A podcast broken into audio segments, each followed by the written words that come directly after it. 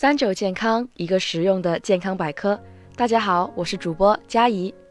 相信每个人早餐时都喝过豆浆，但它的功效和禁忌，你真的了解吗？功效一：美容又养生。豆浆中含有丰富的微量元素，对于调节人体内分泌激素有好处。譬如大豆异黄酮，它对身体雌激素有双向调节作用。雌激素低，它能弥补。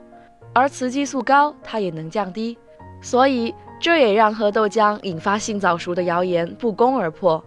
加上豆浆中大豆异黄酮的含量极低，儿童日常正常的摄入量是远远达不到催熟的地步的，所以家里小孩可以放心喝豆浆。功效二：减肥通肠道，因为豆浆中含有大量的纤维素，有助于通肠排便。早餐一杯豆浆下肚，很快就会产生便意。同时，豆浆里面的蛋白质和脂肪都会让人产生饱腹感，减少后续食物的摄入，有助于减肥。功效三：保护心脑血管。豆浆里面含有镁、硒、卵磷脂等物质，这些物质都对心脑血管有保护作用。同时，豆浆不饱和脂肪酸含量高达百分之八十。常饮豆浆可以降低血压、血脂。想要更健康，还可以喝低糖豆浆，防止糖尿病。不过，豆浆好处虽多，但喝豆浆的这几个禁忌一定要注意。首先，煮豆浆时一定要彻底煮沸。没有煮沸的豆浆中含有影响蛋白质吸收的抑制剂，这时候如果摄入了鸡蛋等蛋白质，可能会造成消化不良、胃胀、胃痛、头晕、呕吐等症状。而在煮沸的过程中，这种抑制剂会被消灭。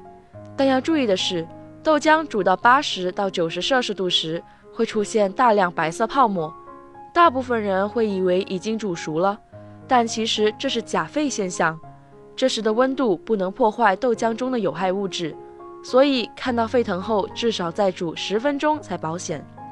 其次是喝豆浆时，最好也不要大量喝。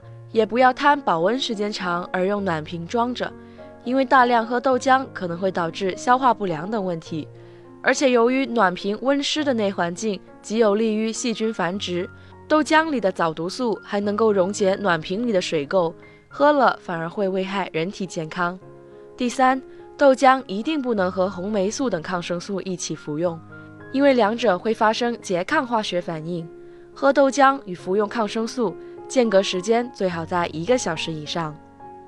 最后需要注意的是，以下人群不适宜饮用豆浆，譬如痛风患者、肾结石患者、手术后正在恢复的人以及肠胃功能不太好的人，他们都不适合饮用豆浆，因为豆浆里的大豆富含嘌呤，痛风患者和肾结石患者都很难把嘌呤排解出去。